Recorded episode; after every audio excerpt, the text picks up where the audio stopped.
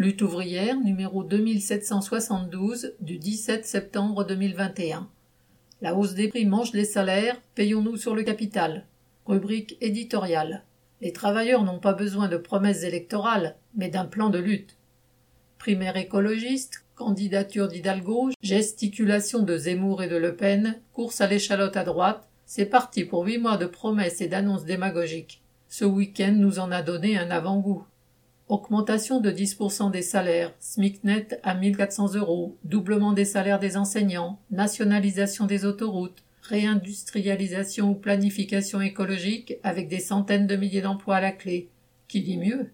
Tous les cinq ans, le même cirque se répète avec des comédiens s'engageant, la main sur le cœur, à être le président du changement, du redressement, du pouvoir d'achat ou de la sécurité. Alors rappelons-nous que les promesses n'engagent que ceux qui y croient.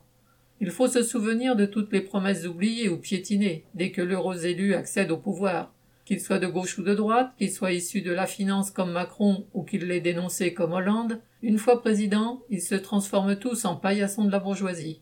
Et l'essentiel de leur job consiste à justifier les mesures anti-ouvrières dictées par le grand patronat. Rien ne sera donné aux travailleurs. Les augmentations de salaire, il faudra aller les arracher nous-mêmes au grand patronat, au travers de nos luttes, de nos grèves, de nos mobilisations. Les embauches nécessaires pour répartir le travail entre tous, il faudra les imposer aussi. C'est vrai aussi pour la levée des brevets sur les vaccins, qui reste essentiel pour lutter contre la pandémie. C'est vrai pour un grand nombre de mesures contre le réchauffement climatique et pour la préservation de la planète. C'est vrai pour tout ce qui représente un coût ou un manque à gagner dans ce système capitaliste. Aujourd'hui, les cours boursiers et les fortunes des milliardaires crèvent les plafonds. Les profits des grands groupes devraient exploser en 2021. Les perspectives économiques, c'est le gouvernement et le MEDEF qui le disent, sont excellentes pour l'ensemble du patronat. Mais elles le sont parce que le monde du travail n'a jamais été autant pressuré. C'est en augmentant les rythmes et le temps de travail, en accentuant la précarité, en fermant des usines entières et en bloquant les salaires que la minorité capitaliste accumule des sommes exorbitantes.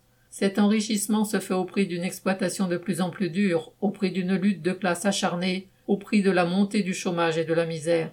Tant qu'il n'y a pas de réaction dans le monde du travail, les attaques patronales se poursuivront et le grand capital agira comme un rouleau compresseur sur toute la société. Alors il ne faut pas rester spectateur. Sans attendre la présidentielle, les travailleurs doivent se battre pour défendre leurs intérêts. Ils doivent profiter de toutes les occasions pour le faire. La journée de mobilisation interprofessionnelle du mardi 5 octobre, appelée par la CGT, FO, FSU et Solidaire, est un objectif dont il faut se saisir dans la perspective d'inverser le rapport de force avec le gouvernement et le patronat et de rendre les coups. Les travailleurs doivent être unis et offensifs sur leurs intérêts essentiels, leur emploi, leur salaire, leurs conditions de travail, leur retraite, comme leur droit aux allocations chômage. Ce combat correspond aux intérêts de toute la société, car la classe qui domine n'est pas seulement parasitaire, elle est aussi irresponsable vis-à-vis de la société. Chercher un bon candidat susceptible de mieux gérer le système capitaliste est une impasse. Celui-ci ne fonctionne bien que pour les riches. Il nous condamne à la concurrence, aux crises, au pillage et au dénuement d'une grande partie du monde. Il nous condamne aux rivalités et aux guerres, et il tue la planète à petit feu.